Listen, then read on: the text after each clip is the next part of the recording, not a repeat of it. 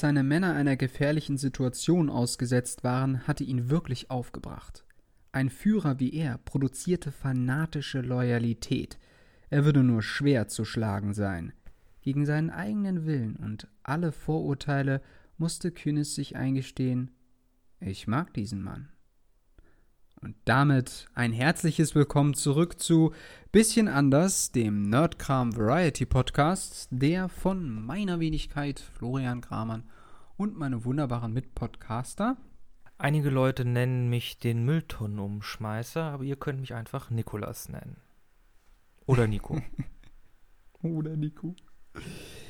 Ja, wir befinden uns in der 18. Folge und es ist mal wieder an der Zeit für Buchclub Dune Number 3. Aber bevor wir damit beginnen, hast du sicherlich noch einen Bildungsauftrag. Den habe ich natürlich. Äh, und den wickeln wir heute auch mal ganz schnell ab. Florian, du hast jetzt die Möglichkeit, 100 Gummipunkte zu gewinnen, wenn du die folgende Frage beantwortest und du kommst in die nächste Runde weiter. Okay, ich bin gespannt. Die Frage lautet: Wir hören uns gleich wieder nach der Werbung. Nein, die Frage ja, lautet: genau. äh, Wenn wir Werbepartner hätten. Niemals. Hestia ist die Tochter welcher zwei Titanen?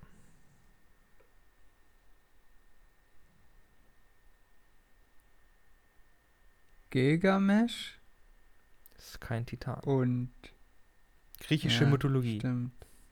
Ja, ich dachte, es gibt nur Titan, Titan. Nope. Ich wusste nicht, dass es mehrere Titane gibt. Es gibt mehrere. Ich dachte, Titanen. es gäbe nur.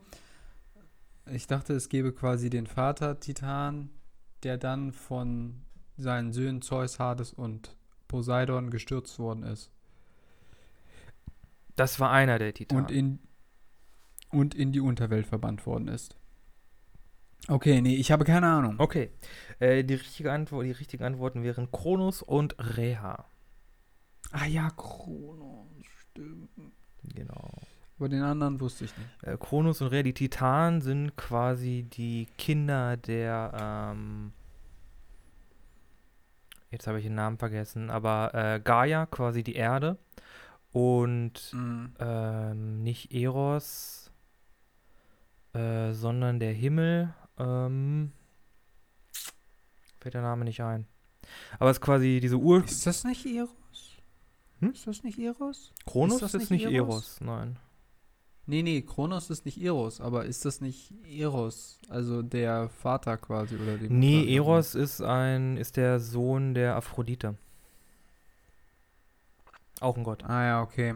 Aber. Oder ist das, oder ist das vielleicht Helios? Helios ist der Aber Gott der nee, Sonne. Helios ist, ist der Gott der Sonne, ja. Nee, keine Ahnung, kriegen wir nicht zusammen. Aber es geht ja heute auch nicht um Mythen. ja. Also. Ja, gut. Das Buch hat auch so seine Mythen. Ich sage nur orange-katholische Bibel. Was steht da bloß drinne? Alles, was in der katholischen Bibel auch drin steht. Plus alles aus dem Islam äh, und alles aus allen anderen Regionen, Religionen. Einfach alles in einem Buch. Alles in Fertig. einem Buch. Gönnt euch. Macht mal, ne? Die, die pure Glaubensspritze. Egal. Ähm, wir haben bei Dune weitergelesen und es geht weiter mit Kapitel Nummer 14.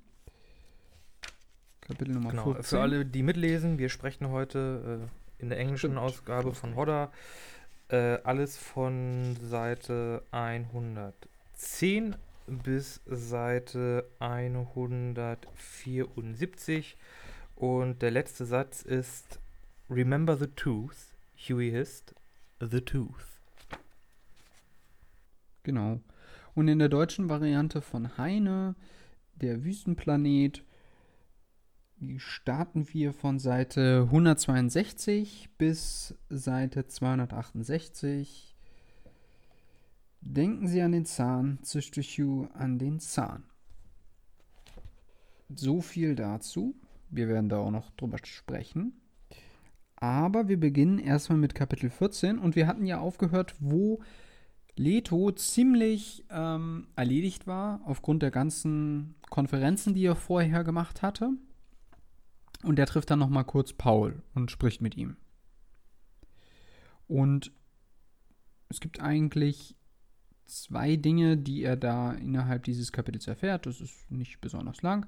Einmal, dass er nach der Legende der Fremen nicht nur der Quisas Haderach ist, sondern bei den Fremen heißt er Mahdi Lisan al-Gahib. Ich weiß nicht, ob ich das richtig ausgesprochen habe, aber ungefähr so bezeichnen ihn, den prophezeiten Erlöser, die Fremen. Soweit korrekt?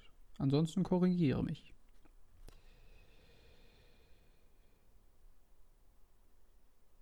Ansonsten ist noch anzumerken, dass Paul in der Szene erfährt, dass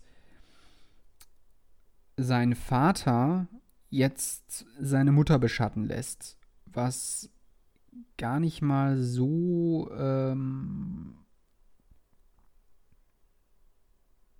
ja, also er, er struggelt da ziemlich mit sich selbst, ähm, weil er sie ja eigentlich liebt und sie eigentlich ins Vertrauen ziehen möchte, aber das halt nicht kann, weil Tufir Havid annimmt, dass möglicherweise sie eine Spitzel der Harkonnen sein könnte, also Jessica. Und sie sagt halt, oder Leto gibt halt Paul Anweisungen, wie er quasi ähm, verteidigen muss mit den Fremen in einem Guerillakampf, sollte die Sache schlecht für sie ausgehen. Äh, ja, genau. Also, äh, ja, klar. Es gibt äh, noch einen kleinen Hinweis, der ganz interessant ist, nämlich, dass das Volk der Fremen nicht vergiftet werden kann. Ähm, aufgrund nee, des das Volk der Fremen, das Volk der Fremen kann von Spice nicht mehr. Fuck,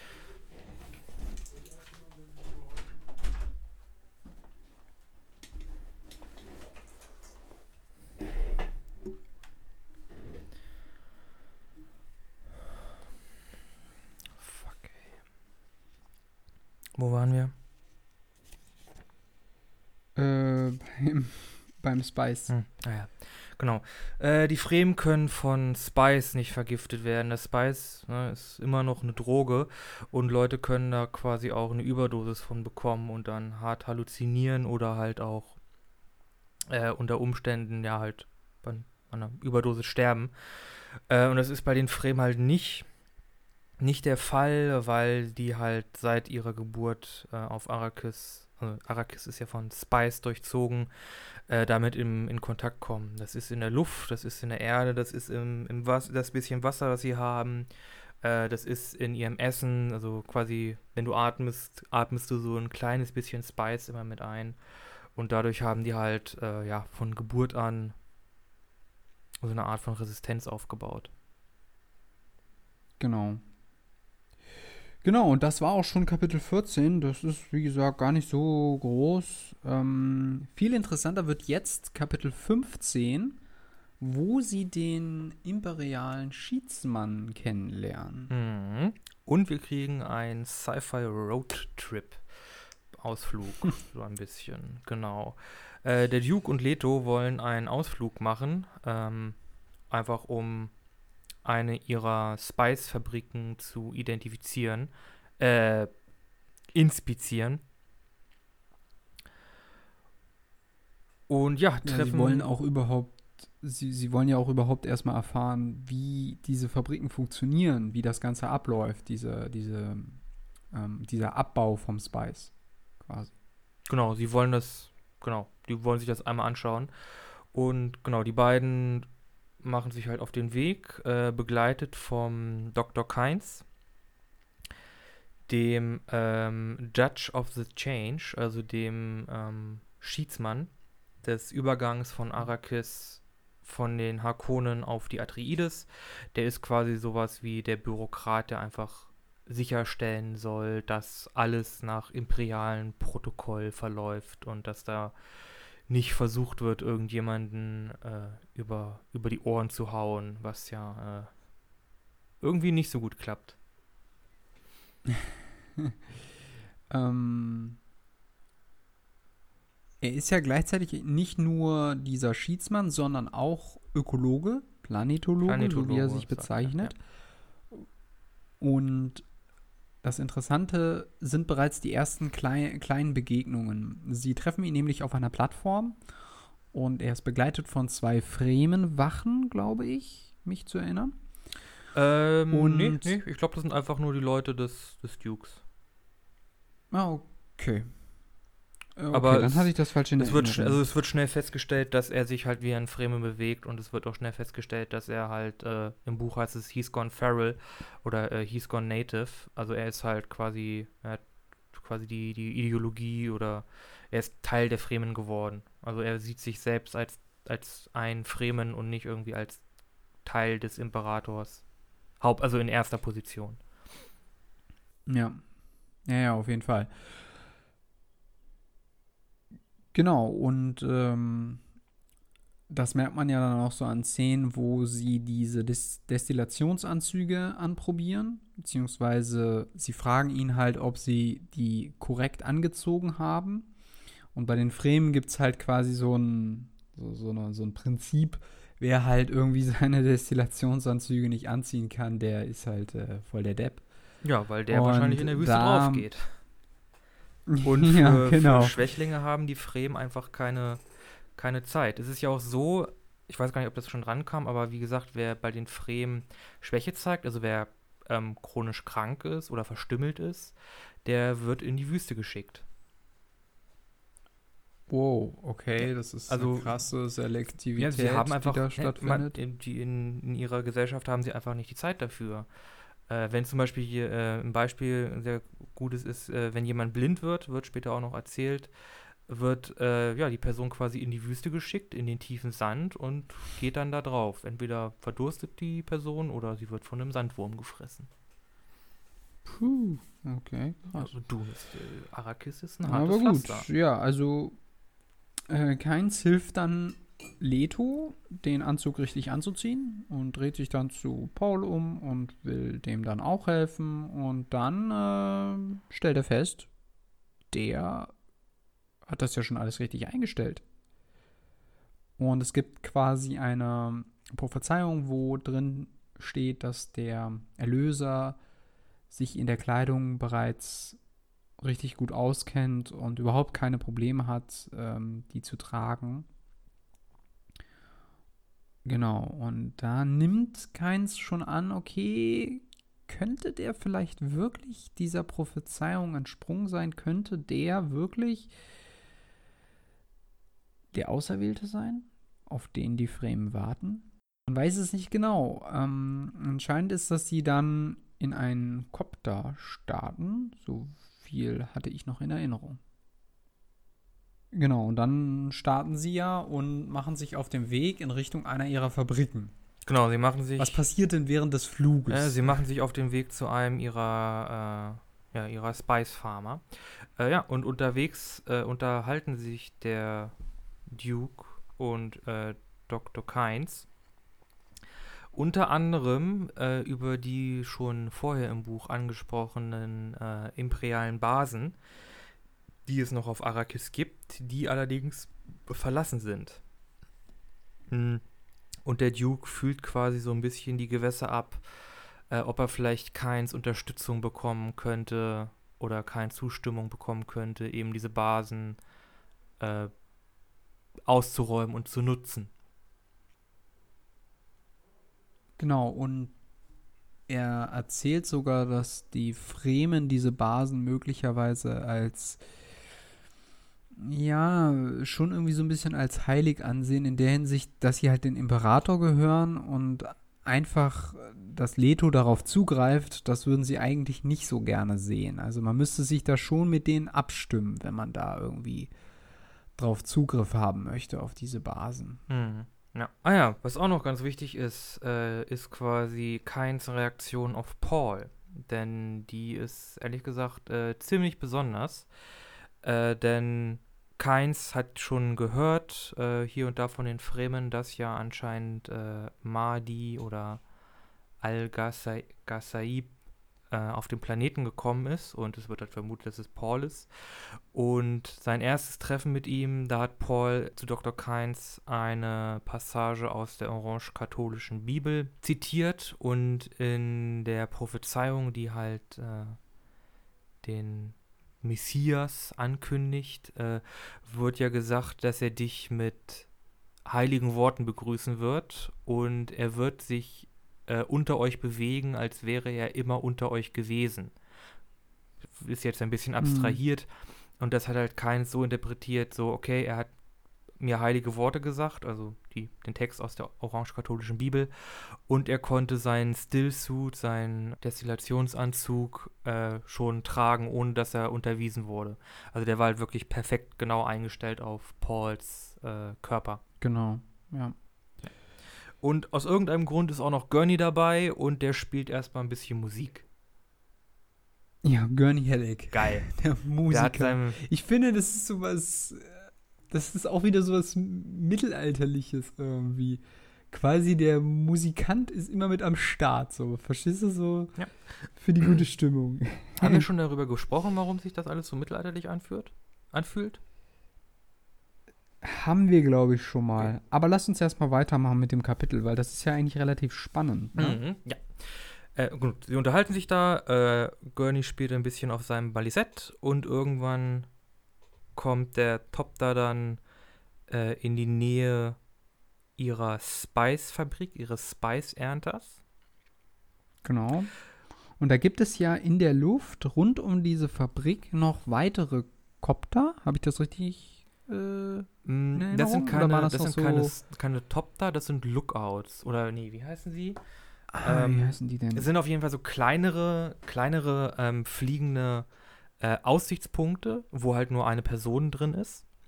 Äh, und ich glaube, die sind mit der, mit der Spice-Fabrik verbunden. Die werden halt in Luft geschickt, um nach Wurmzeichen Ausschau zu halten.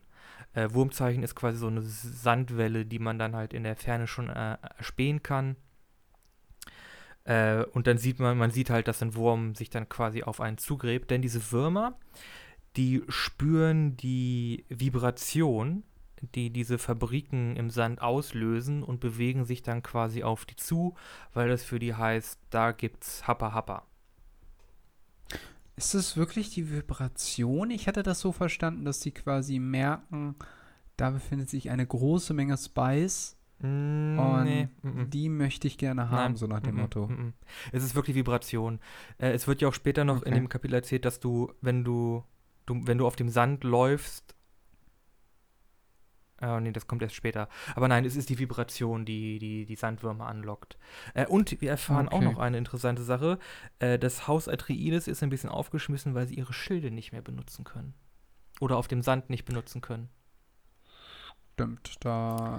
Denn ja, aus ja. irgendeinem Grund reagieren die Würmer auf die Dinger extrem aggressiv. Das heißt, wenn du das Ding anschaltest, auf dem Sand ist gleich äh, Scheiße. Da kommen richtig viele, viele Würmer kommen dann plötzlich an. Mhm. Also, also die gehen, ich weiß die, nicht, also, also die, ja, die können halt ihre Schilde nicht benutzen und das ist ein bisschen problematisch, weil wir hatten ja schon darauf darüber gesprochen, ne, Atreides verlassen sich halt sehr auf ihren Verstand und ihre Schilde sind ein eher passives Haus. Und das genau, ist halt nicht so gut für sie. Fall. Und Leto ist dann wirklich derjenige, der den Wurm entdeckt. Genau. Also es kommt ein, ein Wurm auf die Fabrik zu. Genau. Und droht quasi diese Fabrik zu verschlucken. Aber da sind wir noch nicht. Also er entdeckt erstmal genau, er entdeckt erstmal den Wurm und gibt das dann durch. Aber die Spice-Arbeiter und die Fabrik arbeiten ja noch weiter.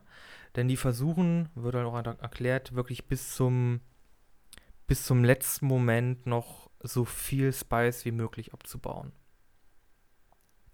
Mhm. Äh, und die haben auch wirklich äh, keine, keine Bedenken oder so, sondern die sind wirklich heiß darauf. Ne? Also die wollen wirklich quasi bis zur letzten Sekunde und dann ja, kommt der Krüll, kommt der Krüll Carry und all. hebt Carry, Carry All. Okay. Der Allesträger. Auf jeden Fall ein fast genauso großes ähm, ähm, Ding wie die Fabrik Genau, und hebt die gesamte Fabrik von der Erde hoch in die Luft, damit es halt nicht von den Würmern verschluckt werden kann, Genau, das ist die sich im Sand bewegen. einfach ein großer, großer fliegender Transporter, der halt diese Fabriken mit aufnehmen kann. Äh, ja, und sie, oh ja, genau, rufen halt den Carry All, weil ne, da kommt halt ein Wurm. Ähm, der soll sie Mhm. aber halt erst im letzten möglichen Moment äh, hochnehmen. Und der Wurm kommt näher und die, die ernten und langsam machen, macht sich der Duke Sorgen, weil man den Carry All auch am Himmel nirgendwo sehen kann in der Nähe. Genau. Und äh, wie gesagt, der Wurm kommt immer näher und dann ist irgendwann äh, Problem. Jetzt ist der Wurm ganz nah, der Carry-All ist nirgendwo zu sehen und der Duke sagt, äh, Leute, raus da. Wir landen jetzt. Äh, wir können nicht alle Leute mit in den Topter nehmen, äh, aber da ist noch irgendwie ein zweiter dabei und die haben ja noch äh, so- Notkapseln selbst auf der Spice-Fabrik. Schafft da irgendwie zwei Leute rein in jede Kapsel und dann raus da mit euch. Ja, und äh, er ist auch ziemlich stringent. Er fordert, dass wirklich jetzt alle Arbeiter den, die Fabrik verlassen sollen und da sind die Arbeiter immer noch heiß drauf, quasi abzuwarten. Ah, der könnte doch noch kommen, der Carry-All und rettet uns. Aber nein, nein, nein, er, er, er, Leto besteht darauf, dass die jetzt schnell da evakuiert werden müssen und fliegt dann halt selber auch zur Fabrik und sie nehmen auch mehr Fabrikarbeiter auf, obwohl das eigentlich schon zu viel ist für den Kopter. Und äh, sehr, mit geschickten Manövern schafft es dann Leto, der den Kopter selber fliegt, diese Gruppe zu retten. Außer, ich glaube, zwei Leute können nicht gerettet werden, einfach aufgrund dessen, dass keine Platz mehr da ist. Ah, na, na, na. Den zwei Leuten, denen geht's erstaunlich gut. Auf jeden Fall, du hast recht. Sie packen die Leute ein Ah, ja, und fliegen los. Und dann äh, wird beschrieben, wie wirklich dieser Sandwurm, diese, diese Fabrik, die halt wirklich, das ist halt wirklich ein großes Ding. Da arbeiten viele Leute drauf. Mhm. Wie der das wirklich einfach mit einem Haps rupp, verschluckt. Also, Also ich stelle mir diese Fabriken immer so ein bisschen vor wie diese riesigen äh, aus den Tagebaugebieten, diese Kohleabbauschaufelräder-Dinger, weißt du? Also wahrscheinlich noch mal doppelt so groß wie diese Dinger. Aber die sind halt auch so groß, dass quasi auf mehreren Ebenen Leute darauf rumlaufen können. Mhm, Ja, von der, von den Dimensionen auf jeden Fall, aber ich glaube, im Buch werden sie mehr so als käferartig beschrieben. Also ich glaube, die Schaufel ist dann quasi mehr so nach unten gerichtet. Als in ja, dem ja, Arm das glaube ich vorne. auch. Also ich glaube, die sieben so irgendwie den Sand durch oder so. Aber Genau. halt, ich meinte nur, nur so von den Dimensionen, Mhm. damit man sich das vielleicht besser vor Augen führen kann. Ja, also das sind wohl schon ziemlich große und ziemlich wichtige Dinger. Naja, auf jeden Fall, rupp, weg. Äh, eine Spice, ein Spice-Ernter weniger für Haus Atreides. Und äh, ja, du hast gesagt, die schaffen es, die Leute wegzubringen, bis auf zwei. Äh, denn Paul fällt auf, dass im Sand oder auf dem Sand noch zwei Leute äh, laufen, äh, zwei Fremen laufen. Und der fragt dann, was ist denn mit denen? Die, die, äh, die sterben doch. Und die Fabrikarbeiter sagen dann ja, nee, das, äh, die wollten eigentlich nur mal gucken, wie das ist, so, wie, wie, wie man Spice erntet. Aber äh, das, die wussten, dass sie sich in Gefahr begeben. Wir können für die nichts mehr machen. Die sind im Grunde schon tot. Und Paul fällt halt. Das waren nur so zufällige Besucher, ne? genau, War die waren so? irgendwie einfach nur, die sind da einfach nur mit, mit gewesen. Äh, Ja, ja, Und- und das ist schon irgendwie ein bisschen merkwürdig alles. Ja. Und Paul fällt aber auch auf, wie sich die dass diese beiden Figuren extrem oder sehr gelassen wirken oder sehr ruhig gehen. Obwohl da neben ihnen ein Sandwurm tatsächlich diese ganze Station gerade verschluckt hat. Ja. Naja, und ja, er fragt halt auch Dr. Keins, was mit denen ist, und der sagt ihm halt, nee, die sind tot, da musst du dir keine Sorgen machen. Und Paul merkt, dass Keins ihn anlügt, aber er spricht ihn nicht weiter drauf an. Mhm. Keins ist eine interessante Figur, weil ich finde ihn persönlich, also beim Lesen so, um vielleicht jetzt mal so ein bisschen drüber zu sprechen, was wir gerade gelesen haben, fand ich ihn eigentlich sehr sympathisch, weil er halt nicht so von oben herab auf die Fremen und die ganze Kultur und alles, was auf Arrakis quasi abläuft, herabschaut, sondern eher versucht äh, in Symbiose mit seiner Umgebung zu leben und deren Traditionen und so weiter anzunehmen. Und ich sehe ihn persönlich, natürlich auch aufgrund dessen, was, gleich, was wir gleich noch erzählen werden, aufgrund der weiteren Kapitel, als möglicher Verbündeter von Haus Atreides. Wie siehst du das Ganze? Nee, er ist, um er arbeitet noch für den Imperator und er ist sich auch seiner Rolle ja, im, jetzt im, im Übergang bewusst und er weiß halt schon, dass der Imperator gegen Haus Atreides steht und dass der Duke im Grunde tot ist. Also dem, da kann man nichts mehr für ihn machen. Und deshalb ist es auch so bittersüß, dass er sagt, oh, eigentlich, eigentlich mag ich den Typen. Ich finde den ehrlich gesagt super, super sympathisch, aber den kannst du halt echt nicht mehr retten. Ja, das war der Satz vom Anfang, äh, ganz zu Beginn dieser Folge, den ich da vorgelesen habe. Das war nämlich der Abschluss des Kapitels.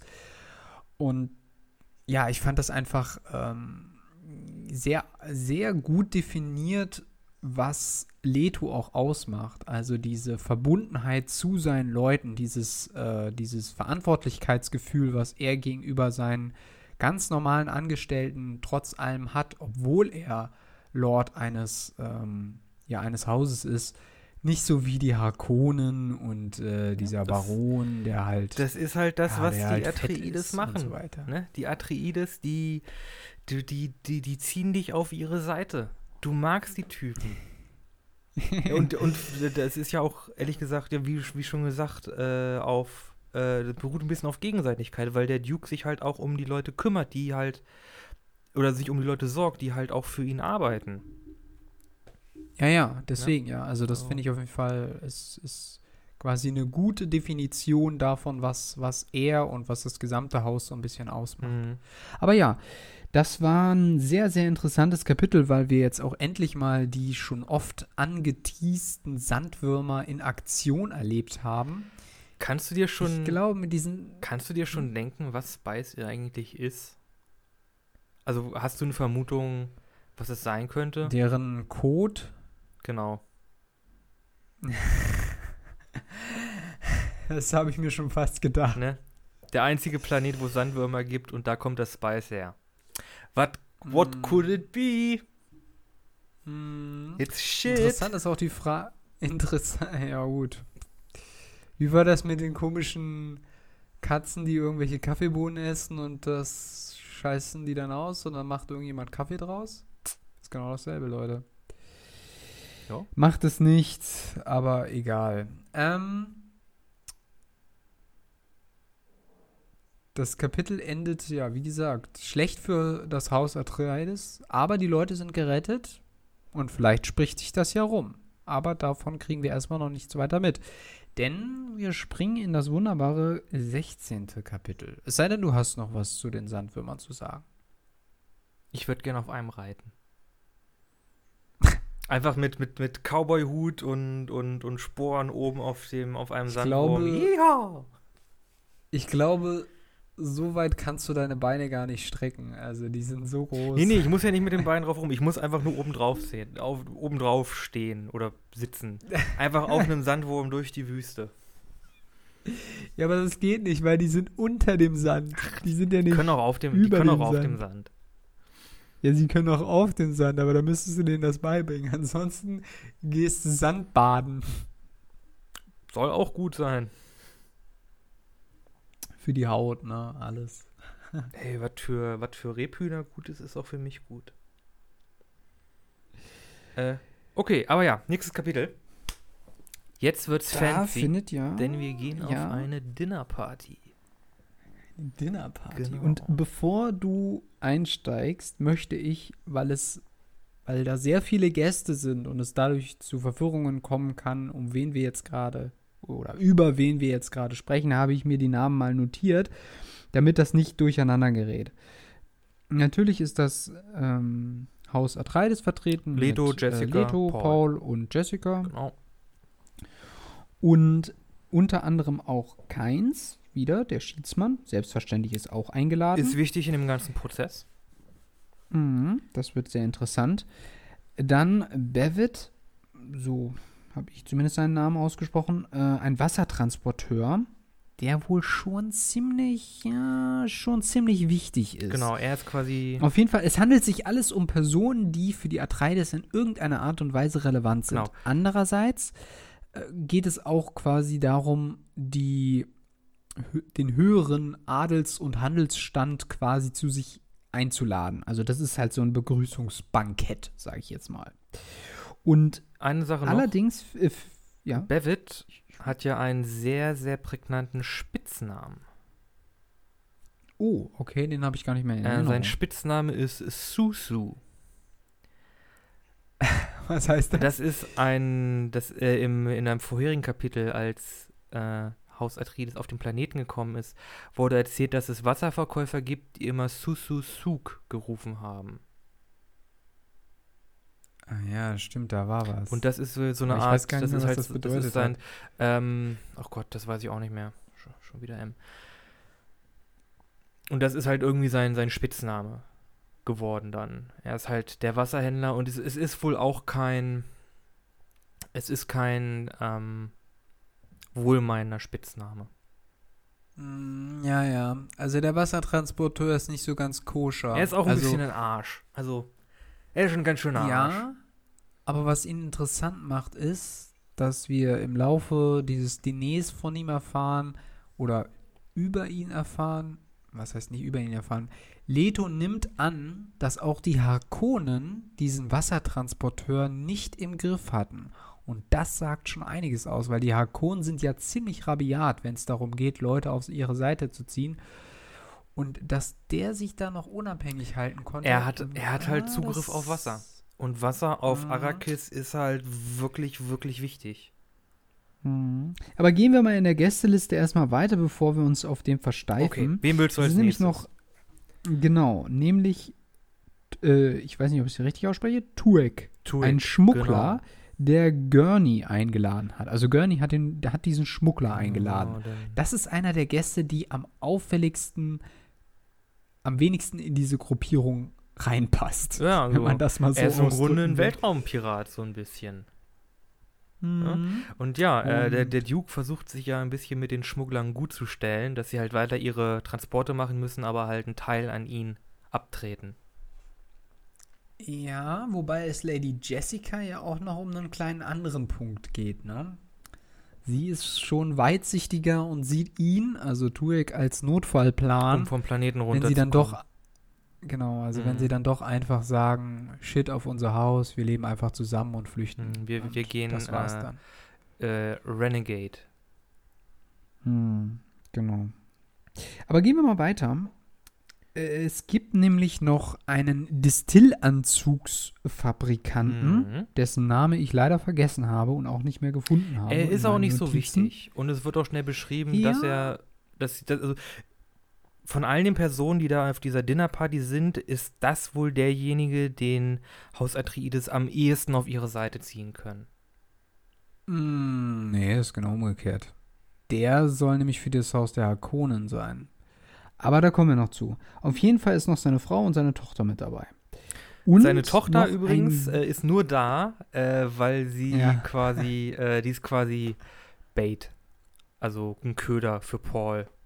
Dass der die halt, dass der die halt geil findet und dass die, äh, dass dieser Stillsuit Manufacturer dann quasi einen Fuß bei den Atreides in der Tür hat. ja, er soll mit Sex geködert werden. Wo, was übrigens komplett an Paul vorbeigeht. Der hat da einfach überhaupt keinen Kopf für. Keine Ambition in der Richtung. Nope. Dann haben wir noch einen Banker der Gilde. Mhm, ein Gildenbankvertreter und der ist auch so ein bisschen merkwürdig drauf. Der hat halt echt, der, der sitzt halt echt am längeren, am längeren Hebel. Ah genau, der Gildenbankvertreter, der sitzt quasi am langen Arm, weil der einfach sehr viel, sehr viel Einfluss hat, äh, sehr viel Geld, Zugriff auf Geld hat. Und Mhm. die, äh, oh Gott, irgendwer, Um welche Gilde handelt es sich nochmal? Nur kurz zur Erinnerung für alle Zuhörer. die Raumfahrtgilde. Genau, Also also die die, Gilde- regelt quasi regelt zwischen allen Planeten den Verkehr. Genau, also Ja. auch der Imperator muss, wenn er quasi Sachen von einem Planeten auf den anderen verschieben möchte, muss er die Gilde benutzen. Also alles, was zwischen Planeten passiert, läuft über die Gilde. Ich finde das, ich finde, das ist eine total interessante Einteilung, weil ich das irgendwie surreal finde. Als ob ein einzelner Herrscher nicht mehr über die Möglichkeit besitzt, von einem Ort zum anderen zu kommen, ohne irgendwen anzubetteln. Ja, bitte gib mir mal ein paar Raumschiffe. Aber es ist, Es so. ist so. In, De, in dem, dem dieser Imperator Welt gehört ja auch Frank nicht, Herbert. dem Imperator gehört quasi auch nicht sein komplettes Imperium. Ja, das hast du ja schon mal gesagt. Er hat, er hat quasi, die, es ist quasi wie, eine riesiges, wie ein riesiges Unternehmen. Er hat zwar den größten Anteil und ist Geschäftsführer, aber die Quorum und die Space Guild, die, die, die Raumfahrt-Gilde haben trotzdem noch sehr große Anteile in diesem, äh, in diesem Imperium. Ja, aber das ist halt so eine Sache, die passt halt so voll nicht zusammen, weil du hast, du hast einerseits hast du natürlich quasi genau das, was du gerade beschrieben hast. Du hast diese Art Unternehmensführung. Andererseits ist das irgendwie alles so religiös aufgeladen, so, so, äh, was überhaupt nicht zusammenpasst. Du hast immer so einen komischen mittelalterlichen Einfluss, der da in so eine Science-Fiction-Welt irgendwie sich fehl am Platz anfühlt. Aber ist halt irgendwie meine Wahrnehmung. Ich weiß auch nicht so genau. Es ist jetzt nicht so, dass mir das nicht, dass mir das jetzt nicht gefällt oder dass ich da irgendwie das hasse oder so. Nein, um keinen Fall. Aber ich finde es halt merkwürdig. Ja, b- du, das ist eine ge gerechtfertigte Meinung. Hm. Es, hat halt, das Dune hat halt wirklich so einen ganz eigenen Flavor, äh, so einen ganz eigenen Geschmack irgendwie, äh, was die Geschichte angeht. Und das, ja, gefällt einem halt oder nicht, ne? Wie, wie alles irgendwie. Okay, aber gehen wir mal weiter. Das sind die Gäste. Genau. Und zu Beginn dieses Diners gab es nämlich von den Harkonnen ein eingeführtes Ritual. Also es gab quasi am Eingang Wasserbassins, wo sich, glaube ich, jeder so die Hände waschen konnte oder irgendwie sowas. Ja. Dann nochmal eine Regel- Schippe auf dem Boden. Also erst Hände waschen, dann eine Schippe auf dem Boden, dann abtrocknen und die Handtücher dann in das Wasser fallen lassen auf dem Boden.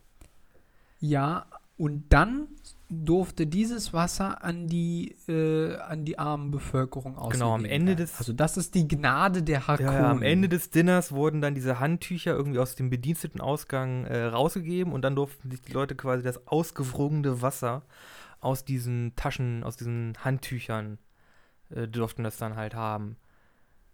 Was für ein Scheiß! Hm. Ja, die sind so Ja, da merkt man mal wieder, die. Hakonnen, das sind wirklich richtige Arschlöcher. Mm. Und Leto schafft diese Regel sofort ab. Ja. Wodurch er aber auch mm, Gefällt den Leuten so ein nicht. bisschen aneckt. Ne? Ja. Also diese, diese Adligen sind halt nicht alle wie Keins und haben sich so, ein- so ein bisschen angepasst, sondern die schauen auf die ganzen armen Bevölkerung, auf die Fremen und alle schauen die herab. Ja. Das ist alles unterwürfiges Volk und die müsste man ja nun gar nicht beachten. Genau, was, also, nein, wir, wir können doch Wasser verschwenden. Das ist doch unser gutes Recht. Das ist doch, Mm. oh, nein, das ist doch eine geehrte Tradition. Die können wir doch jetzt nicht einfach abschaffen. Und der Duke sagt dann halt einfach, nee, unter meinem Haus wird das nicht passieren. Es gibt jetzt eine neue Tradition. Wenn irgendjemand jetzt während des Essens äh, zum Bediensteteneingang kommt, der bekommt eine komplette, einen kompletten Becher voll mit Wasser. Und nicht irgendwie hier das abgemobbte, nicht das abgemobbte äh, Abwrackwasser. Hm, hm.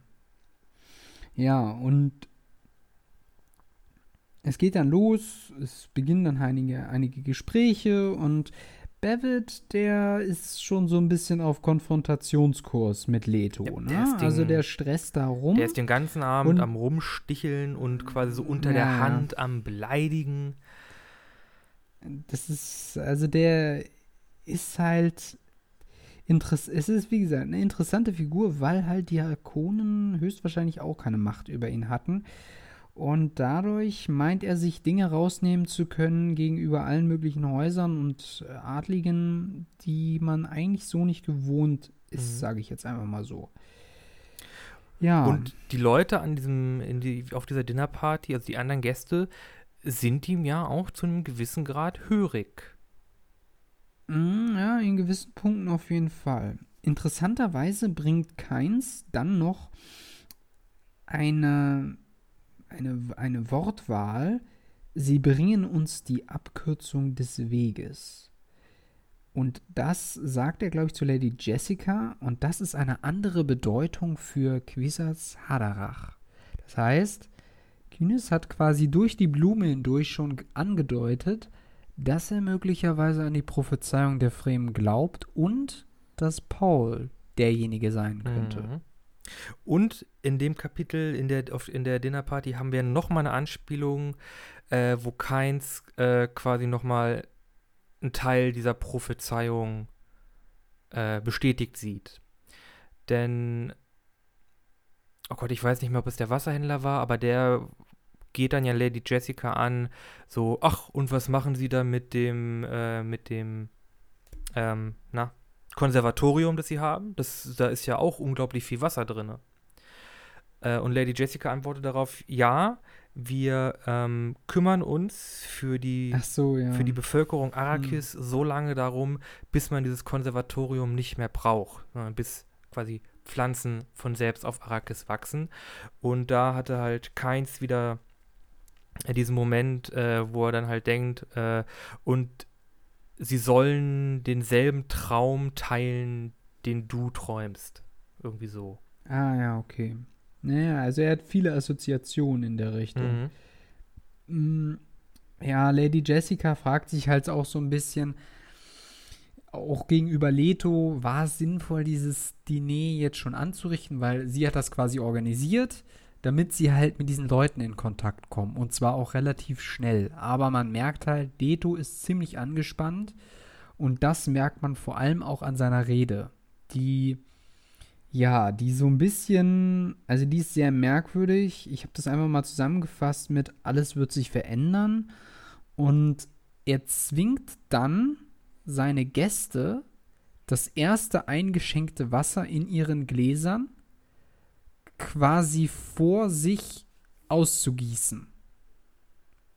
Und das wiederum ist so eine Geste, die ich, die mich sehr schwer gewundert hat. Naja, nee, es ist nicht, es ist nicht das, es ist, glaube ich, nicht das Wasser, das ausgeschenkt wurde. Es ist ihr persönliches Wasser aus ihren eigenen Flakons. Ja, aber das wurde ja vorher verteilt. Also das Wasser, was sie in ihren Gläsern haben, gehört ja ursprünglich Haus Atreides, wenn man das jetzt mal so ausdrückt. Nee, ich glaube, das war nicht. Ich glaube, das war nicht so. Ich glaube, die haben wirklich jeder einen, einen persönlichen Flakon gehabt, aus dem sie das dann ausgießen. Also du meinst, er wollte sie dazu zwingen, ihr persönliches mitgebrachtes Wasser auszuschütten? Ich glaube, das war so, ja. Das finde ich irgendwie merkwürdig. Ja, auf jeden Fall, es war also, halt, es, also es, war halt, wenn es, wenn es so ist, es war halt wenn es so irgendwie ist, so, es, es, es, soll halt so sein, dass sie halt wirklich, äh, das ist halt, äh, er macht, also er greift quasi wirklich so ein bisschen an, indem sie halt wirklich ein bisschen was von ihrem eigenen Wasser auf äh, äh, äh wegschütten müssen und das gefällt denen irgendwie gar nicht. Also ich glaube nicht, dass das das Wasser war, das äh, die Atreides ihnen gegeben haben. Okay. Ja, weil nämlich das wäre so ein Akt von Arroganz im Sinne von, wir haben ja genügend Wasser, wir können es uns leisten, dass ihr das alles mhm. verschüttet. Ja. Und die machen es ja teilweise auch nicht so richtig mit. Nee, ne? nee, äh, die machen es schon, die machen es schon mit, ähm, aber halt weil sie müssen, nicht weil sie wollen. Aber keins äh, hat mhm. dann unter, seinem, unter dem Tisch noch so ein Flakon und sagt, ja, ja, okay, wir kippen das weg, zumachen und wegstecken. Hat keiner gesehen.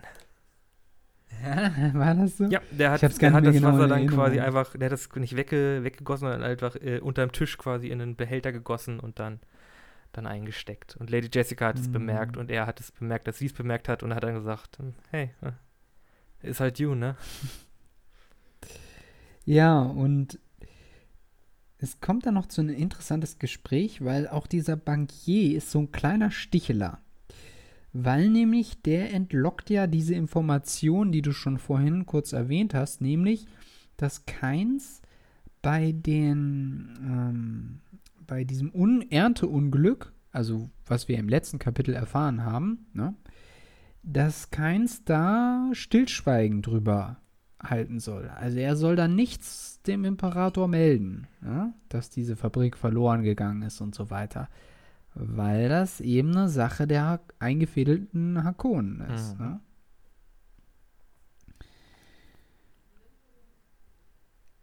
Ja, und dann ist natürlich noch die Spekulation von Jessica, dass sich die Gilde möglicherweise auch gegen das Haus Atreides verschworen hat, weil halt dieser, dieser Bankvertreter, der tritt so komisch auf gegen, gegen das Haus und ähm, ja, das wäre natürlich eine Katastrophe, weil sie halt noch mehr Feinde gegen sich hätten. Mhm. Aber darum versuchen sie auch quasi, sich gut zu stellen mit den Schmugglern. Dass sie halt doch noch irgendwie einen Ausweg haben. Mm. Ja, und da merkt man halt, es gibt so, und das finde ich ganz interessant, es gibt unter den Gästen, glaube ich, so zwei Fraktionen. Weil nämlich der Gildenvertreter und die Fabrikantentochter, also die vom Distillanzugmacher, übrigens, der Distillanzugmacher macht verhältnismäßig schlechte äh, Anzüge. Also im Vergleich das sagt zu den dann auch Fremen. noch keins. Ja, ja. Ja, ja, die Fremen sagen, der macht, der macht nur Scheiße. Mhm. Also der produziert nichts, nichts Gutes. Aber wie auch immer, diese Fabrikantentochter hilft dann dem Bankier innerhalb, den, innerhalb der Ge Gespräche so ein bisschen aus der Patsche. Und ähm, ja, ja, also das ist sehr interessant und die man, man, es kristallisiert sich so ein bisschen heraus, dass die, dass dieser Gildenvertreter und diese Distillanzugfabrikanten, dass die möglicherweise von den Harkonnen kommen und quasi Verräter sind. Genau, und Bevitt und der Schmuggler und auch Keins sind wiederum das andere Team. Ein anderes Team, was sich aber noch nicht so richtig. Ja, die sind so ein bisschen neutral noch. Bevitt ist zwar ein Arsch, also als Wassertransporter und arrogant und so weiter, aber die sind irgendwie, also innerhalb der Gespräche lässt sich so ein bisschen raushören, dass die sich gegenseitig kennen und gegenseitig auch, ja, so Sticheleien zuschieben können irgendwie. Mhm. Ja. Man kann das gar nicht so genau erklären. ja, ja, nee, die werden sich wohl auch schon kennen. Also das sind ja eigentlich auch beides relativ einflussreiche Personen auf Dune, auf, auf äh, Arrakis. Äh, die werden sich wohl auch schon irgendwie kennen. Und die sind sich auch nicht wirklich spinnefeind. Ja, das, das merkt man schon. Mm, Ja, aber Keins fragt ja dann, und das meinte ich mit diesen zwei Fronten nämlich, Keins fragt dann nämlich, ob der Gildenvertreter ihn beleidigen möchte. Und das, ähm, ja, dann ähm, wird er, also die, diese Gespräche sind so richtig schön und du denkst dir jedes Mal so, nein, du willst bloß weg von diesem Bankier, das geht doch nicht. naja, die Situation beruhigt sich dann Genau. langsam wieder so ein bisschen. Und dann äh, muss sich der Duke entschuldigen. Also der muss das, Mhm. der muss die Dinnerparty verlassen, wird weggeholt. Und er lässt dann quasi Paul in ähm, in charge, Ja, auf sein. also als, als Vertreter. Genau. Und dann äh, ja, verabschiedet sich der Duke. Paul übernimmt dann quasi da so die, die, die, die Leitung dieser Dinnerparty. Und das, äh, da lehnt sich halt der Wasserverkäufer rein, der sagt dann, was? Ich muss jetzt hier einem Jungen, der noch, äh, der noch, äh, ich Mm. muss jetzt hier einem Jungen, der noch lernt, äh, wie es ist, ein Mann zu sein, irgendwie, äh, ähm, irgendwie höflich zu ihm sein, gehörig zu ihm sein. Und Mm. dann hält Paul eine kleine Rede oder eine Ansprache. er macht eine Anekdote. Eine ne, Anekdote, genau, Heimat. die absichtlich ein bisschen stichelt, aber sehr vage gehalten ist. Also, Ja, also es ist, glaube ich, schon ziemlich direkt, oder? Also, ja, es ist, es ist gewollt, es aber ist so es, eine Fischer-Anekdote, aber ich krieg sie auch nicht mehr zusammen, es ist zu lange ja, her. aber äh, es ist halt, er sagt halt nicht direkt, ähm, er sagt halt nicht direkt, jo, Wasserverkäufer hier, Susu, Hals Maul. äh, aber ja. er, er, er hält es einigermaßen, einigermaßen allgemein, aber äh, der Wasserverkäufer springt halt darauf an und dann sagt Lady Jessica äh, quasi, was? Ach, Sie fahren jetzt hier so auf der Haut, obwohl mein, mein Sohn hier eine Anek- Anekdote zu, zum Besten gegeben hat, die äh, quasi auf alle passen würde. Sagt ja eine Menge über sie aus. Mhm. Ja, aber und da kommt jetzt wieder diese, diese, diese zwei, zwei Teams, die sich da bilden, raus, weil nämlich keins, um die Situation zu entspannen, dem Schmuggler ein Zeichen gibt und der springt dann plötzlich auf und äh, macht dann irgendwie selber so eine halbe Rede oder so oder sagt dann halt hier, ja, ähm, auf das Haus Atreides und dann ähm, Atreides meine ich. Und dann entspannt sich die Situation wieder. Alle stoßen an und dann äh, geht's wieder weiter. Ne? Aber, und da fragt sich halt dann Lady Jessica, welche Macht hat dieser Keins, dieser Schiedsmann, der doch eigentlich so zurückhaltend ist in manchen Dingen und dann doch wieder irgendwie über diese Leute eine gewisse, ja, so eine gewisse Fähigkeit, Macht mhm. besitzt. Also er ist nicht nur ein Schiedsmann und nicht nur ein leichter Beamter und sicherlich nicht nur ein Planetologe, sondern er verfügt auch noch über einige andere. Äh, es wird ja auch schon noch Wissen. Ich weiß nicht, ob das jetzt in dem Kapitel ist oder schon davor. Es wird halt auch gesagt, äh, irgendwem fällt auf, ich glaube, es ist entweder Paul oder Jessica, dass Keins äh, nicht, das Töten Keins nicht fremd ist. Also der weiß, wie man jemanden äh, das Licht ausknipst. Und hm. es ist wohl auch nicht unge ungewöhnlich für ihn. Hm. Das lesen sie halt aus seiner Körpersprache. Auf jeden, ja, ja. Auf jeden Fall kommt dann eine etwas längere Ausführung auch von Keins, was die Wüste angeht und die vor allem die südlichen Regionen der Wüste und dass es sehr gefährlich ist und dass es da Wassersenken und Schluckbrunnen geben soll, was auch immer das dann bedeutet. Auf jeden Fall. Was weiß ich.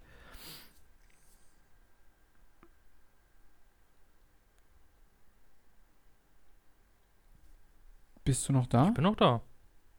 Okay, so. Ähm, aber man findet dann so ein bisschen heraus, dass er da auch ein bisschen was verschweigt. Ne? Also es geht da um die Frage ganz konkret, gibt es genügend Wasser für alle? Und diese Frage will er nicht so ganz konkret beantworten. Und da frage ich mich wieder, was für ein Spiel spielt dieser Mann? Der Wassertransporteur wiegelt das natürlich ab. Der sagt, ja, ja, nee, nee, Sie müssen hier bei mir das Wasser kaufen, so nach dem Motto aber keins, der weiß irgendwas, irgendwas ist da mit dem Wasser und ähm, das müssen wir, da, das werden wir dann vielleicht noch irgendwann erfahren, was, was er da weiß. Mhm. Aber gut, wir müssen jetzt mal ein bisschen Pötte machen. wir sind schon fast bei einer Stunde. Äh, wir haben noch ordentlich was mhm. vor uns. Mhm. Äh, ist noch irgendwas bei der Dinnerparty, was jetzt kommt, was du als extrem wichtig. Ja, äh, die, wichtigste, äh, die wichtigste Nachricht, die dann Leto noch an Jessica schickt, dass sie nämlich den, ähm, ah, wie heißt das Ding jetzt wieder? Den Carry-All gefunden haben und dass das wohl eine Sache der Arkonen war, die sich da irgendwie eingemischt haben und dass die Harkonen ja, ja. Und dass die Arkonen Laserguns oder sowas? Äh, Lasguns. Wie, wie heißt? Lasguns? Mhm. Was auch immer das ist. Das sind im Grunde Laserwaffen. Und mhm. genau, stimmt. Das ist sehr blöd für die. Das ist sehr blöd für die Atreides. Atreides. Ja. Denn also das ist wohl eine ziemlich starke Bedrohung. Ja, Lasguns und Schilde gehen nicht zusammen. Wenn du mit einer Lasgun auf einem aktiven Schild schießt, dann gibt das eine Reaktion, die einfach zu einer großen Explosion führt. Also das im, im besten Fall tötet das nur die beiden, die ineinander, miteinander kämpfen. Also jetzt können sie ihre Schilde nicht nur auf dem Sand nicht benutzen, jetzt können sie ihre Schilde auch quasi in den sicheren Gebieten nicht benutzen. Genau, das war eigentlich dieses Diner, was sehr schwierig ablief, aber gut. Sie haben mit Leuten Bekanntschaft gemacht, mal besser, mal schlechter. Ich hoffe weiterhin, dass Keins sich auf die Seite des Hauses schlägt, aber hm, das müssen wir wohl noch abwarten. Kommen wir zum Kapitel danach. Das ist ja auch ziemlich mit Trubel. Ähm. Da muss ich ganz kurz gucken, was war denn in dem Kapitel, was da passiert ist. Das war ähm, nach ja, dem Dinner in der Nacht, ne? Genau, genau. Und da ist nämlich Lady Jessica, die schläft in ihrem ähm, Apartment, sage ich jetzt einfach mal. Und dann hört sie irgendwie so Tumult. Und wer ist genau, denn dieser ist Tumult? Denn los? genau. Und sie macht sich dann halt auf dem Weg dahin. Und ja, da gibt es so ein paar Sachen, die ich irgendwie ein bisschen merkwürdig finde. An diesem Kapitel und auch an dem nächsten. Aber erstmal egal. sie macht sich auf den Weg und findet dann, glaube ich, in der Eingangshalle oder in der großen Halle oder irgendwie so, das habe ich nicht mehr genau in Erinnerung. In der Eingangshalle, ja. Eine Ansammlung von mehreren Personen, nämlich einmal die, äh, wie heißt die jetzt wieder? Shut Mahib? Shadow Mapes. Shadow Mapes. Äh, Das war ja sozusagen ihre persönliche Kammerzofe, genau, sag ich jetzt einfach genau. mal. Und, ähm, und Dok ah nee, Dr. Huey ist da noch nicht da, sondern zwei Palastwachen. Und wer ist da noch? Äh, Jason Momoa. Nein. Äh, übrigens wird von ihm gespielt. Äh, nein, Duncan Idaho. Und Duncan ist sturzbetrunken. Hm, hätte man den gar nicht so zugetraut. Er war ja mehr so der diplomatische Typ. Ah, Aber Dun- seine jetzige Duncan? Mission. Duncan ist ein Schwertkämpfer. Ja, aber für das Haus hat er eine Diplomatenrolle gegenüber den Fremen eingenommen, sag ich Ja, aber mal er so. ist trotz, äh, er, er, ist ein, er ist ein Kämpfer. Er ist, der ist irgendwie ein Ja. Duellant. Der ist der beste Schwertmeister Aber ich der frage mich Galaxie. immer, was mit Gurney ist, aber gut. Egal. Gurney Auf ist mehr so der Fall, er ist- Taktiker. Ja, vielleicht. Auf jeden Fall, er ist der Betrunkene und was wollte ich denn jetzt sagen? Er macht Aufstand. Ja, und äh, genau, das wollte ich sagen. Seine jetzige Mission hat ihm wohl so ein bisschen zugetan, denn das, was er nämlich eigentlich machen soll, ist ja Lady Jessica beschatten. Hm. Im Auftrag des Herzogs. Jupp. Und natürlich Tufir Havid. Aber, ja, das äh, findet er nicht so toll. Und dann ähm, haut er ja so einen heftigen Satz raus. Hast du ihn noch in Erinnerung? Äh, er sagt Lady Jessica, du bist der Spion der Harkonnen und deshalb traue ich dir nicht und du bist auch Benny Gesserit und deshalb traue ich dir auch nicht. Ja, aber er sagt das, äh, das fand ich sehr cool. Das fand ich wiederum sehr cool geschrieben. Er kostete es bis zu den letzten Atemzug aus. Ich vertraue keiner Verräterin oder so ähnlich. Und das fand ich sehr cool. Aber egal, auf jeden Fall, sie ist dann richtig sauer, Zu Recht. weil sie jetzt erst kapiert, was hier los ist. Schreit dann die Wachen an, sie sollen Huey holen, also den Doktor. Der kommt dann auch schnell. Und sie kümmern sich dann auch um äh, Duncan Idaho. Duncan, Duncan, Entschuldigung. Dunkin' Donut. Und sie ist aber immer noch auf 180 und bestellt sich erstmal. Ja, ja. Bestellt sich erstmal den Mentaten zu sich in ihr Apartment. Tufir. Und was passiert dann? Äh, die beiden haben ein Gespräch und letztendlich benutzt äh, Lady Jessica, oder Lady Jessica versucht ihn halt davon zu überzeugen, dass sie nicht die Verräterin ist. Mhm. Und äh, beweist ihm das dann quasi dadurch, dass sie die Stimme bei ihm einsetzt. Und er ist davon richtig geflasht Er ist, und denkt er ist so. richtig schockiert darüber, dass, was sie halt gerade mit ihm angestellt hat. Und sie sagt ihm dann, wenn ich das kann, warum bin ich dann die Verräterin? Ich hätte den Duke, ich hätte Duke Leto ja schon vor, vor Ewigkeiten umbringen können. Ich muss mir diese, ganzen, diese, diese ganze Scharade hier nicht durchmachen. Ich, ich, kann, ich kann einfach sagen, jo, bring dich um und dann war es das. Genau, und man weiß noch nicht so ganz, ob Tufir da wirklich überzeugt von ist.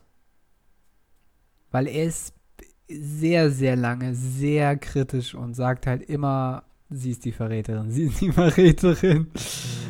Und glaubt ihr halt nicht. Und am Schluss einigen sie sich darauf, dass sie das jetzt erstmal äh, so quasi, wir werden nie wieder darüber sprechen, über das, was hier gerade stattgefunden hat, so nach dem Motto.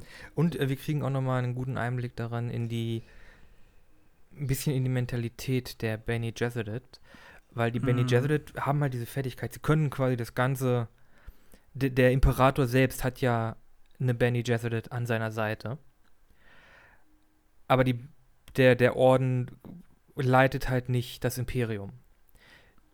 die haben, die Benny Gesserit, Gesserit haben halt wirklich gesagt, nein, wir sind eine politische Fraktion, wir haben keine, kein Interesse daran, äh, die Geschicke der Welt zu, zu leiten.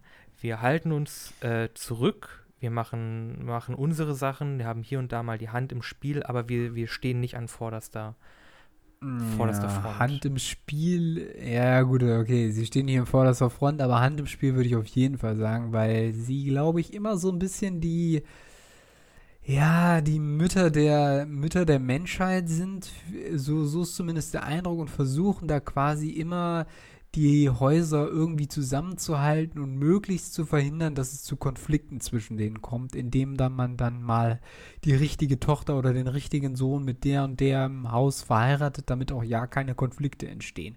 Das wurde ja auch am Anfang in den ersten Kapiteln mehrere Male erwähnt, dass ja Jessica sich da falsch entschieden hat, dass sie Paul bekommen hat und keine Tochter das hätte nicht sein müssen, weil die Tochter hätte dann den Harkonnen heiraten können, dann wäre der Konflikt nie gekommen und bla bla bla etc. pp. Aber ja, du hast recht. Also man erfährt auf jeden Fall in dem Kapitel noch einiges über die Ben Gesserit. Genau. Ähm, und dann, ja, wie hast du schon gesagt, sie äh, einigen sich darauf, da, sie einigen sich darauf, dass Lady Jessica wohl nicht die Verräterin ist, weil sie hätte halt ihren Plan schon längst durchsetzen können. Und ja, sie entlässt Tufi. Das ist, glaube ich, schon das Ende des Kapitels, oder? Genau, ja. Also viel länger ist das gar nicht. Und dann ähm, kommt ja das nächste Kapitel und wir springen in die Perspektive von Leto. Genau, und jetzt, äh, jetzt geht's langsam los. Ich ja, glaube, und, jetzt äh, ist der Zeitpunkt, in, in, dem Kapitel ist wirklich der Zeitpunkt, wo der Duke einfach keine, ihm ist die Zeit ausgegangen. Er hat zu lange geplant. Finde ich heftig. Ja, aber das finde ich so heftig, weil das ist ja wirklich, das sind ja, also im Buch kommt es einem halt vor, die sind da zwei Tage und dann geht schon das Gemetzel los, so gefühlt. Also, ja, ja ich glaube, es, sind, glaub, es sind eher drei Tage. Oder vier. Ja, also, ich finde, das ist ziemlich unrealistisch. Aber gut, okay. Ähm, es ist so. Also, was heißt das Gemetzel? Wir müssen erstmal beschreiben, was in dieser Szene passiert, denn erstmal passiert noch gar nicht mal so groß was, was. Aber er verliert die Kontrolle, würde ich sagen. Er bewegt sich durch die Gänge in der Nacht seines, ähm, seines Palastes, seines seines, Schlosses. Ja, genau. Und geht durch die große Halle, durch die Eingangshalle und dann hört er plötzlich so ein Wimmern. Genau. Fragt sich, was ist da los? Genau. Und er geht dahin und untersucht das und er findet auf dem Boden die Shadow Mapes. Mhm. Und ich glaube, einige Palastwache? Nein. Tuig. Mm, nee. Tuig. Auch noch. Genau, den Schmuggler. Genau. Und die beiden sind ähm, tot. Der, Sch der Schmuggler ist tot und sie stottert noch irgendwas. Genau. Aber was unzusammenhängendes Zeug, was man nicht versteht. Genau. Und dann wird der Duke äh, offscreen mit einem Pfeil getroffen. Hm, mit einem Armbrustpfeil? Ich glaube, das ist mehr sowas wie so, so ein Betäubungspfeil für Tiere, glaube ich. Ne, das hat ja, so ein Giftpfeil. Auf jeden Fall streift es ihn. Genau, ne? es streift ihn und sein Körper wird dann paralysiert. Und er verliert mit der Zeit langsam das Bewusstsein. Und dann nähert sich der Peiniger, wenn man so Nämlich will. Dr. Huey. Und jetzt weiß der Duke, dass Huey der Verräter ist. Jetzt ist es, ne, sonnenklar. Also, mh, mm, aber was ich, diese imperiale Konditionierung, die habe ich nie verstanden. Was soll dieses Tattoo? Bringt ihn das um, wenn er irgendwas gegen die macht? Nee. Ja, scheinbar ja wohl nicht. Das Tattoo. Ja, also was bringt das dann bitte? Äh, also. Das Tattoo ist einfach so ein Zeichen, dass er quasi ein. Ähm, fuck, was war er denn nochmal? Konditionierter. Ja, er war irgendwas. Also er hat halt diese Konditionierung durch, äh, durch, durch ich glaube, er ist irgendwie imperialer Berater oder so. Ist Gott, wir müssen, das, ja. wir müssen das öfter machen. Ich vergesse schon wieder alles. Aber er wurde halt, er hat halt diese imperiale Konditionierung bekommen. Er kann halt nicht töten. Und er kann, glaube ich, Leuten, denen er zugewiesen wurde, nicht verraten. Aha. Und Ja, irgendwie ja haben die. Harkonnen es halt geschafft. Also wirklich, die, die Leute, die unter dieser Konditionierung leiden, können nicht töten.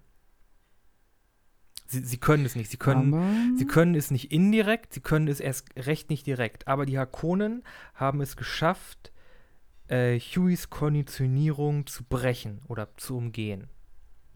Und er sagt wirklich klipp und klein im Kapitel auch, er möchte jemanden töten. Also er hat den Wunsch, jemanden zu töten. Mm. Und zwar den Baron äh, Harkonnen. Ja. Und, Und das will er erreichen das mit der Hilfe des Ja. Dukes. Er sagt ihm, Duke, du- bist tot und da lässt sich nichts mehr dran machen. Hier hast du einen Zahn, der ist mit Gift gefüllt. Du kannst da drauf beißen und der wirkt halt nur irgendwie auf kurze Entfernung. Du musst, Mhm. musst das nur jemandem ins, äh, entgegenpusten und der stirbt dann. Mit Sicherheit. Und wenn du mir hilfst, sorge ich dafür, dass Jessica und Paul lebend aus der Sache rauskommen. Das ist quasi sein Angebot und der Leto sagt dann noch so im halb gelähmt sein, sagt er dann noch, äh, wenn ich mich weigere, so nach dem Motto, und dann sagt halt der Huey, nee, nee, weigern Sie sich mal nicht, äh, das wird so ausgehen und denken Sie an den Zahn. Das sind quasi die letzten Worte des Kapitels. Ja. Und damit ist quasi, ja, wie du schon sagst, das Gemetzel eingeleitet, wenn man so will. Ja. Auf jeden Fall verliert halt Leto die Kontrolle über das, was jetzt passiert. Und da es Nacht ist und keiner das mitkriegt, werden wir wahrscheinlich dann in den nächsten Kapiteln erfahren, wie die ganze Sache ausgeht. Ne? Genau. Aber Flo, was ist denn los? Wir sind ja gerade mal ein Drittel durch das Buch und der ganze Plan ist ja jetzt anscheinend schon, schon in Action. Was passiert da denn jetzt? Ja, bis jetzt, äh, wie gesagt, bis jetzt ist ja das äh, alles, läuft alles so ab wie geplant. Also wie die Harkonnen das geplant haben. Also wie wir das in dem ersten Kapitel beschrieben bekommen haben. Und ich muss sagen, das finde ich nicht schön, aber Aber naja, da kommen ja noch zwei Drittel. Da wird ja wohl noch irgendwas passieren. Ja, ich hoffe es doch. Also ich meine, ich, Ich ja, wie gesagt, ich kann mich halt mit diesem Schreibstil noch nicht wirklich komplett anfreunden, weil momentan ist alles in Stein gemeißelt, wie die ganze Sache ausgeht. Aber ich lasse mich überraschen und bleibe gespannt. Selbstverständlich. Und ich glaube, damit sind wir am Ende für Dune Number 3, Folge 18, äh, beziehungsweise Episode 18 von bisschen anders. Mhm. Ich möchte vielleicht noch mal kurz einwerfen, falls die Folge ein bisschen komisch gewirkt hatte. Wir nehmen die quasi zum, zur Hälfte zum zweiten Mal auf. Wir hatten einige technische Probleme und deshalb haben wir jetzt auch einige Sachen einfach übersprungen. Ist halt so. Ja. Ich hoffe, irgendwas. Aber, naja, okay. Ja, wir hoffen halt, dass euch die Folge trotzdem gefallen hat und ihr das Buchprojekt weiterhin verfolgt. Wie gesagt, wir ähm, schreiben ja auch immer die Lesehinweise, also falls der parallel mitlesen will, kann das natürlich begleiten. Insgesamt sind diese Kapitel natürlich noch umfangreicher, aber man kann auch nicht innerhalb einer Stunde jedes Detail damit besprechen, aber natürlich ist das für uns dann auch nicht immer einfach, wenn wir sowieso schon technische Probleme haben und dann äh, die Folgenlänge auch richtig einzuhalten. Mhm. Aber gut, wir sind soweit durch und wir haben aber noch Songs für unsere Playlists, oder? Ja, die haben wir. Äh, ich kann gerne anfangen. Mhm. Äh, ich hätte gerne äh, von einem Spiele-Soundtrack, nämlich von Final Fantasy VII, nicht das Remake, das Turk-Theme. Äh, Oh. Das ist. Das Schildkröten-Theme? Nee, nicht das Turtle-Theme, das Turk-Theme. Äh, T-U-R-K. Achso. Das sind so. Ach so, so wie, wie Turk, wie der Schmuggler fast, ne? Aber der wird ja t Der wird Tuik gesprochen, genau. Das ist einfach ein sehr cooles Stück. Ist im Remake nicht ganz so geil, da mag ich das Original lieber. Aber ja, das hätte ich gerne Mhm. auf der Liste. Okay. Ich habe ähm, Hard Way von Josh Adams. Ist so ein bisschen country-mäßig angelegt. Aber finde ich, ist ein cooler Song. Muss auch mal sein. Ne? Ein bisschen, bisschen Country, ein bisschen bisschen Jiha. Bisschen. Dann holt man sich seinen Cowboy-Hut raus, seine Stiefel, nimmt sich sein, nimmt sich sein, Oh, ganz so doll ist er gar nicht hier, Country. Aber ein er nimmt sich ein seine, nimmt sich seine. Zügel, man setzt sich auf seinen Sandwurm und dann reitet man, ja, genau. reitet man in den wüsten Sonnenuntergang oder man kriecht. Man kriecht. Krie- Naja, man selber reitet. Der Wurm kriecht. Ja, okay. Na gut, Genau. ansonsten könnt ihr uns über Facebook erreichen, über die Facebook-Page, bisschen anders Podcast. Genauso wie ihr uns auch ähm, auf Instagram, auf der Instagram-Page, bisschen anders der Podcast erreichen könnt. Da veröffentlichen wir immer alle möglichen Hinweise zu unseren Folgen. Lasst gerne ein Follow da oder einen Kommentar. Das ist auf jeden Fall wichtig. Wir haben nicht so viele Kommentare. Bitte kommentiert. Falls ihr unseren Podcast gut findet, erzählt es euren Freunden, erzählt es euren Eltern, erzählt es euren Großeltern und deren Haustieren. Genau, ansonsten könnt ihr uns auch noch direkt erreichen mit äh, über unsere äh, E-Mail-Adresse bisschen anders podcast at gmail.com. Genau. Und ich würde sagen, damit sind wir raus. Raus.